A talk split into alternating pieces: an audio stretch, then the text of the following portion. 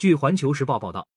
随着俄乌冲突的僵持和西方国家与俄罗斯的关系恶化，德国已经难以维持此前葵花籽油等食用油的进口规模，导致许多德国餐馆被迫下架了国民经典小吃咖喱常配薯条，因为这种食物的制作非常耗费食用油。报道提到，乌克兰是全球最大的葵花籽油生产商，俄罗斯也是葵花籽油的重要产地。由于俄乌冲突切断了运输线，导致乌克兰产的葵花籽油无法运往德国，而俄罗斯则因遭到德国制裁，宣布暂停对德国出口葵花籽油。作为著名街头小吃，咖喱肠配薯条这道菜需要煎炸香肠和薯条。不管是从价格还是口感看，葵花籽油是最适合的原材料。除了食用油价格上涨外，俄罗斯暂停出口能源也使得不少德国餐厅不敢继续制作油炸类食物。